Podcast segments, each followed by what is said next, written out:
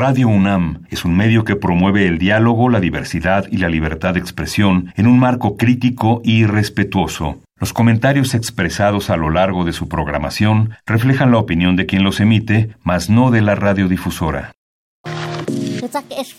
Radio UNAM y el Programa Universitario de Estudios de la Diversidad Cultural y la Interculturalidad de la UNAM presentan Calme Cali, una ventana para asomarnos a un mundo culturalmente diverso.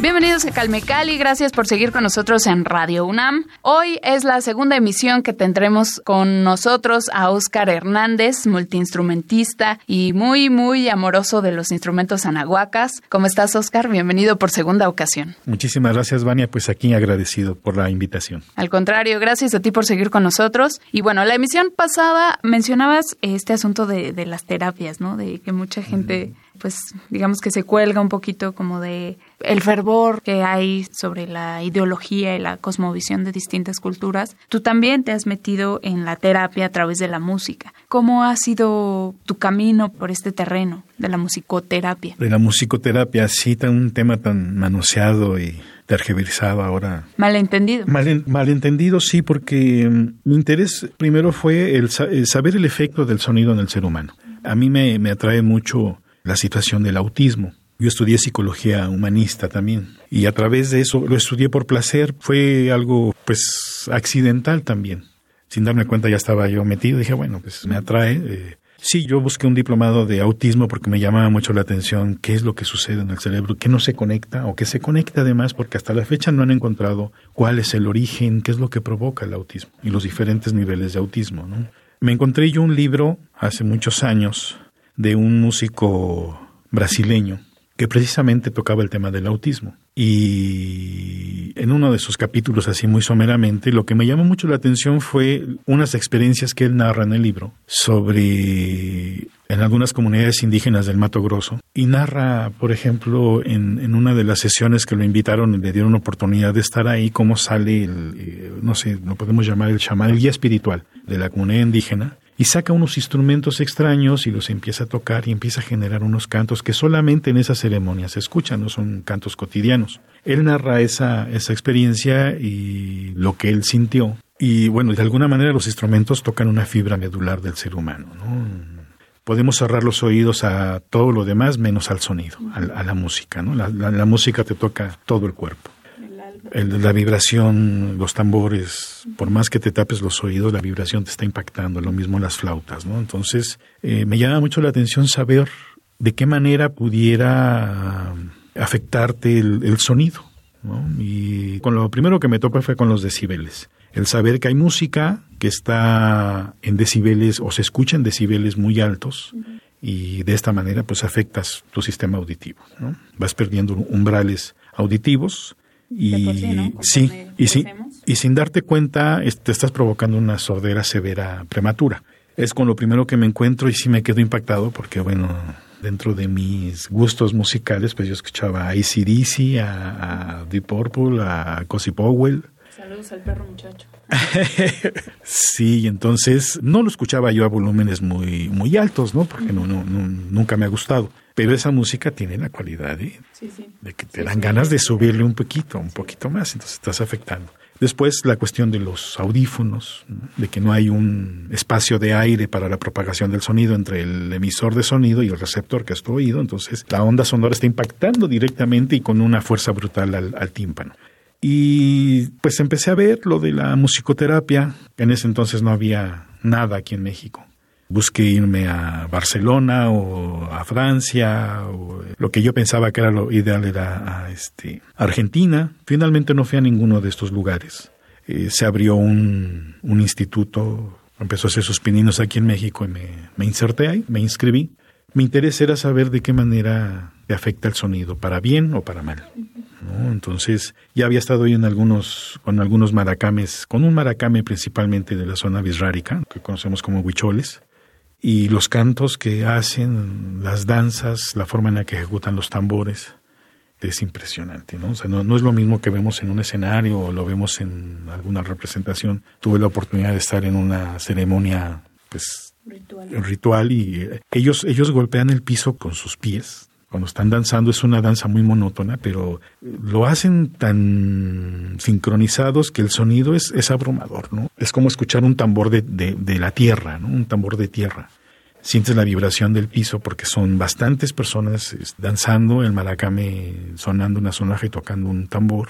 Aparte de que, bueno, bebes algunos brebajes ahí importantes.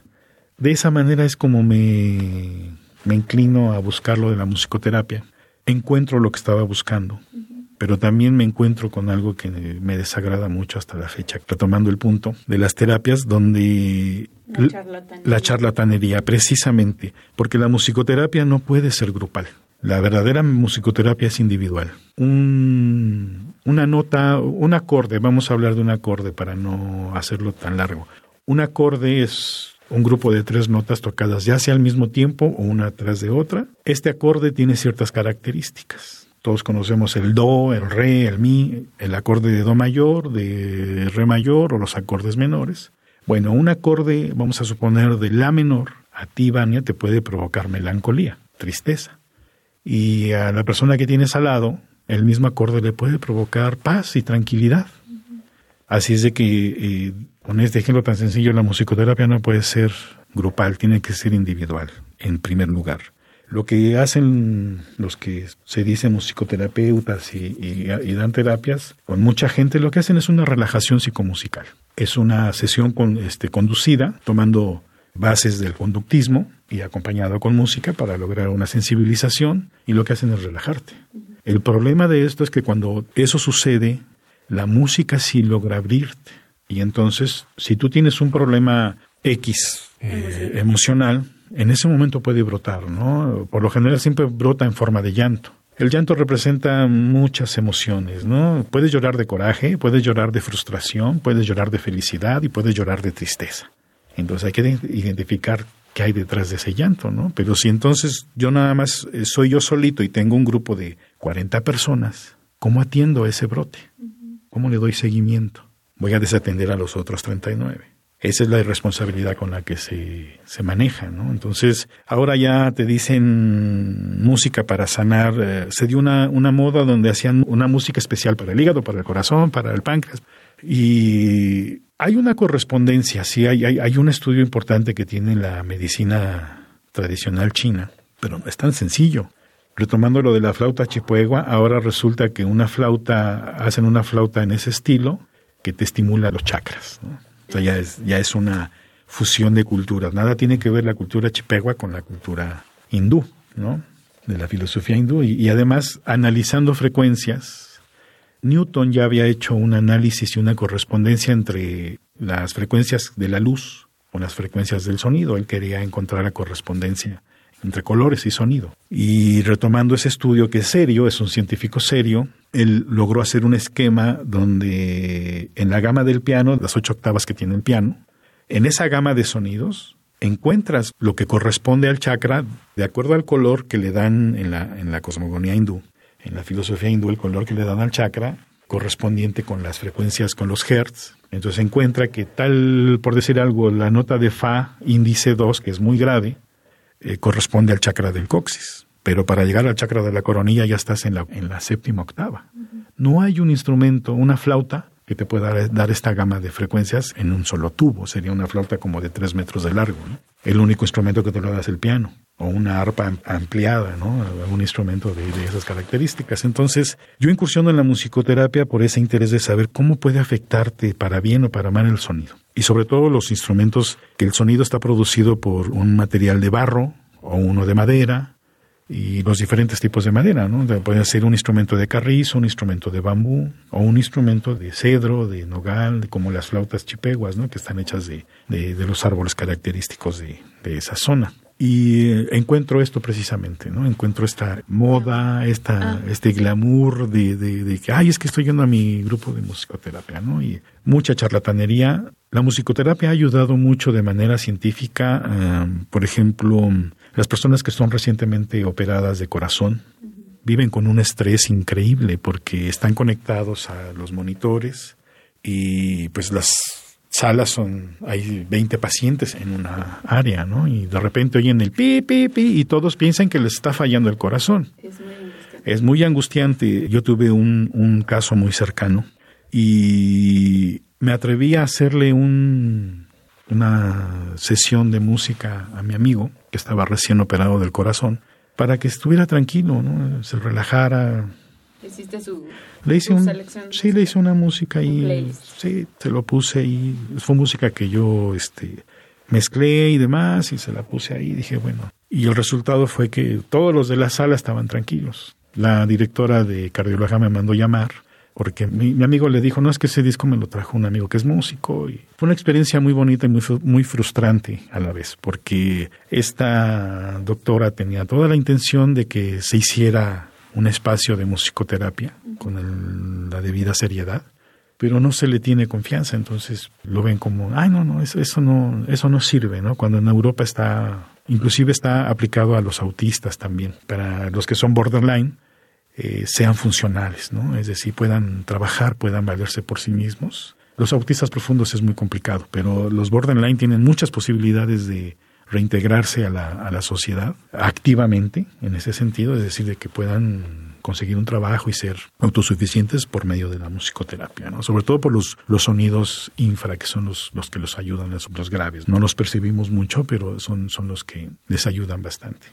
Wow, me dejaste con la boca abierta. Es, sí es cierto, esto pues ves casi casi caminas por la calle y te encuentras eh, hojas y hojas de tu grupo de ayuda y grupo de musicoterapia y, y sí, uno pues en su ignorancia no, no sabemos esto tan importante que dices, eh, que sí. tiene que ser personal, ¿no? Justo lo que mencionabas al principio, ¿no? Este vínculo con la psicología. O sea, uno cuando va a terapia, a menos, bueno, en las terapias a veces sí hay terapia grupal, ¿no? Claro. Pero pues sí, obviamente, como bien lo refieres, pues cada caso requiere su atención específica para ver de qué se trata sí, ahí que, lo que tenemos detrás, ¿no? Así es, sí, que también hay errores en la, en la claro. terapia grupal ortodoxa, por llamarlo de sí, alguna sí. manera, ¿no? Hay, hay situaciones que se deben de trabajar de manera individual y no exhibir a tu paciente con el grupo, ¿no? Con el afán de quedar tú como un excelente terapeuta. Uh -huh. Porque el ego es muy, es muy, muy traicionero en esta área, ¿no? Ahora, hay la musicoterapia ha afectado también a la, a la, música prehispánica, ¿no? Porque ahora ya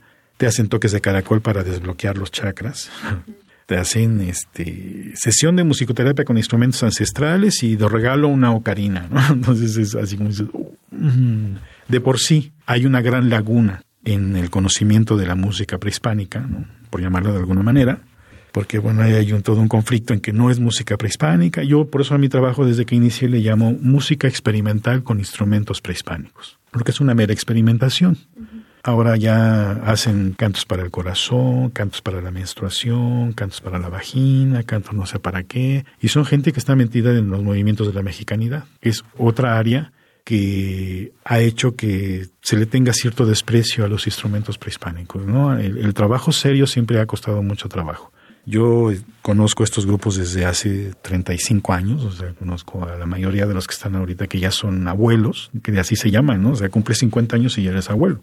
Tengas o no tengas el conocimiento preciso, pues ya se te respeta y ese es un error. Uh -huh. Ese es un error que, que se tiene, ¿no? Eh, la danza prehispánica, no hay una reminiscencia, realmente eso, eso lo, lo, tienen de 1920, 30 para acá. Lo que se conocía era la danza de concheros, que también ahí hay una, una, un conflicto de saber si sí o si no es real. Entonces, lo que nos queda es acercarnos a los grupos originarios, ¿no? que así se les llama ahora, a, a las comunidades más alejadas. Eh, tenemos danzas muy importantes como la danza del tecuán, la danza del jicuri, la danza de los voladores de Papantla, precisamente tan vapuleada y comercializada.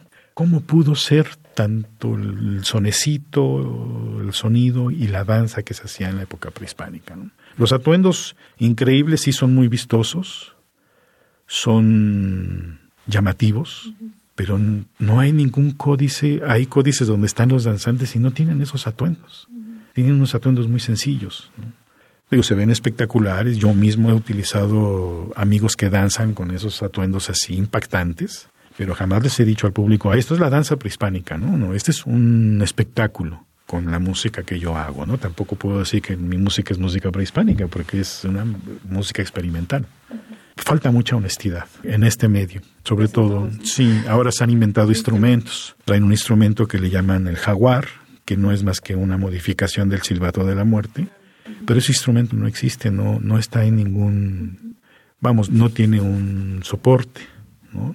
Y eh, esa es otra de mis peleas, ¿no? Yo siempre digo, los instrumentos que yo traigo tienen, están en tal, está tal, es de tal parte, ¿no? Eso es una réplica. Porque hay, digo, no está mal que los, que se creen nuevos instrumentos, ¿no? Pero después de, es decir, si tenemos esta laguna de, donde la gente no sabe distinguir entre lo que es un instrumento que sí existe y otro que no saben si lo están inventando o le están dando algo que es falso, entonces hay, hay, hay que hacer que la gente se acerque y vea los instrumentos y no confundirlo.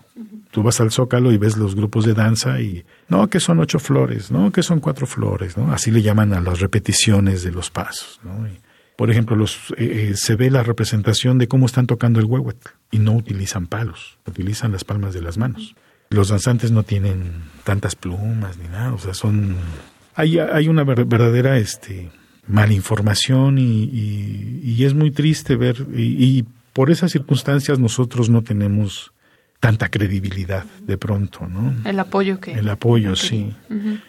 Es también una consecuencia de la sobreexplotación que se hace con aras de vender, ¿no? Con afanes financieros, de explotar pues las culturas con fines turísticos, ¿no? Que es, es. algo que hemos discutido en varias emisiones en este espacio. Sí, es, es el, el, el, hacerlo tu modus vivendi es, es válido pero hay que hacerlo con fundamento y con seriedad, ¿no? Es decir, yo no estoy en contra de que ellos eh, sea su trabajo y su forma de vivir y de obtener un ingreso, pero hacerlo con seriedad y con fundamento, ¿no? Es decir, podemos ver gente que está vestida como apache y dices, bueno, ¿eres apache o eres mexica, no?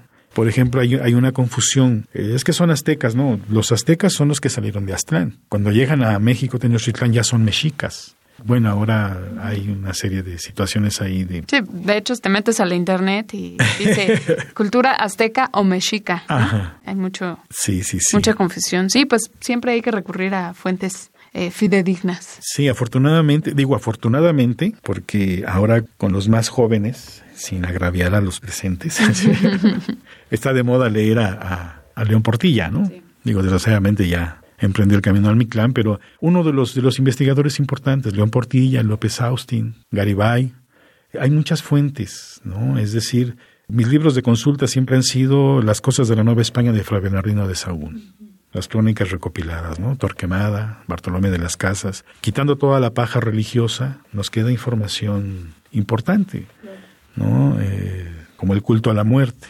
Yo tengo desde 1994 que le he estado en, mis conciertos, en mis presentaciones, le informo a las personas sin afán de influir ni de desacreditar nada, que bueno, según la crónica de Fra Bernardino de Sagún, las fiestas del Día de Muertos no se celebran el 1 y 2 de noviembre, se celebra en, en, otro espacio, se celebra en, en, agosto y septiembre y no es un día, es un mes de 13 días. ¿no? Y son dos fiestas importantes, el Miquel Huitontli y, otra fiesta, la de los muertos chiquitos, la de los muertos grandes, y ahí Fra Bernardino de Sagún nos narra en la recopilación que hace cómo es que adornaban las tumbas, ¿no? Con banderas de papel amate, con pan de maíz azul en forma humana, endulzado con miel de maguey, que usaban la flor de cempasúchil, el copal blanco. Ahora me da gusto ver que ya está en los comerciales, lo sacan de las fiestas de los muertecitos. Esa información está en mi disco desde 1992, ¿no? Y la gente se, dice, no, no, es el 1 y 2 de noviembre,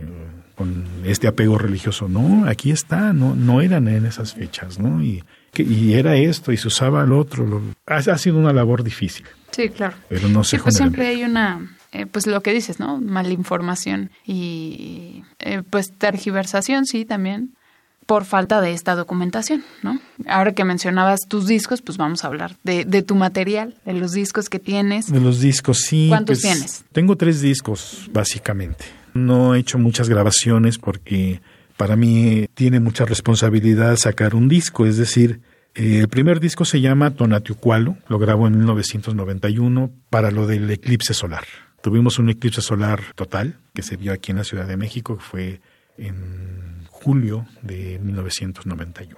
Y para ese evento grabé yo ese, en aquel entonces un cassette, que era El Sol Eclipsado, y fue una forma de narrarles un poquito con el sonido cómo es que los hispánicos veían el fenómeno natural del eclipse.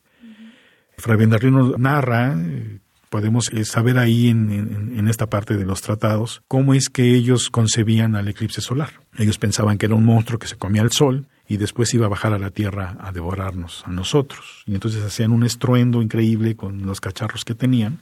Y algo bien importante nos habla del albinismo. Los prehispánicos pensaban que las personas albinas eran hijos del sol que los había mandado a la tierra para que convivieran con nosotros. Y entonces cuando ven el eclipse solar, van por los albinos y los sacrifican para devolvérselos al sol y decir, ahí está tu hijo, ¿no? Y calmar la ira y que no bajara a devorar la humanidad y entonces eso trato de reflejarlo en la pieza que se llama Tonatiuhua. Ese disco está, el tema principal es el sol eclipsado, aunque de ahí ya había un poquito de, hay una pieza que se llama Ochpantli, que es el Gran Camino, que ya estaba pensado para el material del Día de Muertos, el culto a la muerte. Eh, bueno, del segundo disco que grabé en el, en el 92, que se llama Raíces Vivas, y tiene ese nombre porque en un programa de televisión que estaba haciendo yo en la ciudad de Toluca, llaman y dicen que pues que las raíces están muertas, ¿no? Le dijeron, pues no sé dónde viva usted. Y de ahí me nace la necesidad de hacer el disco de Raíces Vivas y incluyo unos cantos, precisamente un canto este Hopi, un canto Sioux, que es el, material que vamos a escuchar, que es eh, Raíces Vivas. Es una pieza larga, entonces a lo mejor nada más escuchamos el canto Sioux, que es, eh, se llama Huacantanca y significa gran espíritu. Vamos a escuchar entonces Huacantanca, gran espíritu, aquí en Calme Cali.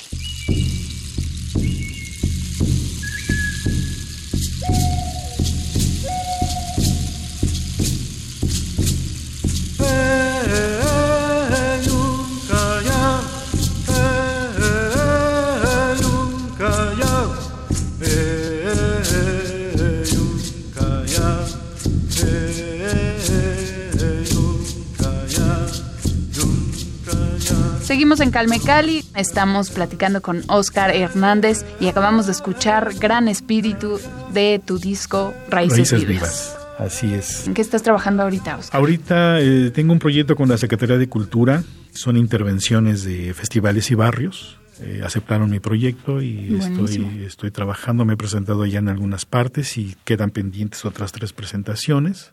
Y también estoy trabajando con la alcaldía Cuauhtémoc. Eh, he participado en dos festivales. Espero que me llamen para. Prometieron otros más, entonces estoy esperando. Participé en el Festival de Percusiones y otro en de Culturas Milenarias.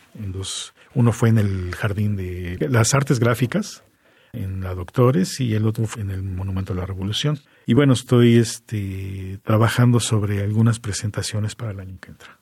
Perfecto. ¿Y dónde seguimos tu trabajo? ¿Tienes redes sociales, un sitio web? ¿Cómo, cómo sabremos más de tu trabajo?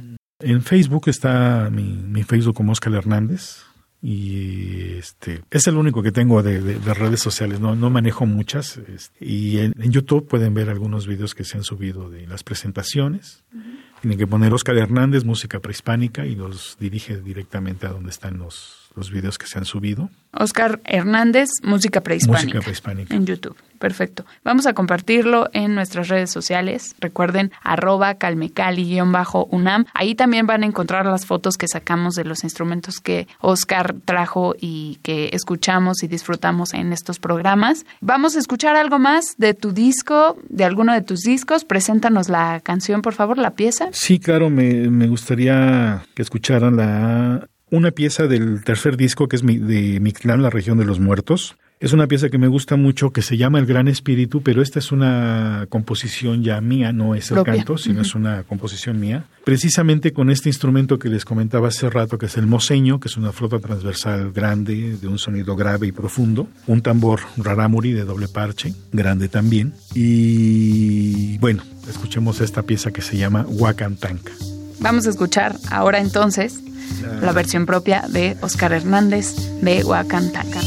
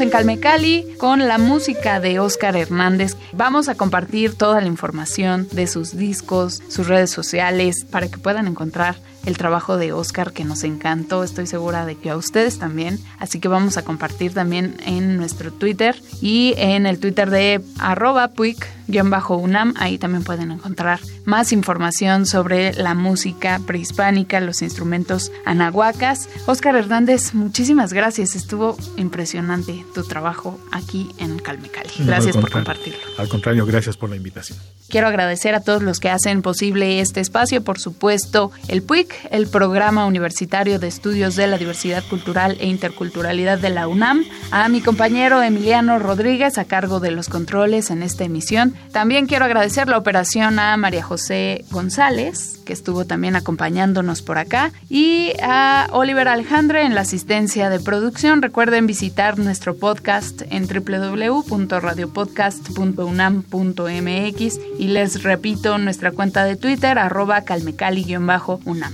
También me pueden seguir a mí como arroba Nuque y bueno, los espero en nuestra siguiente emisión. Nos quedamos con la última pieza de Oscar Hernández. Mi nombre es Vania Nuche y los espero próximamente aquí en Calme Cali. ¿Nos vamos con qué, Oscar? Con El Hombre Corredor, la Capainani.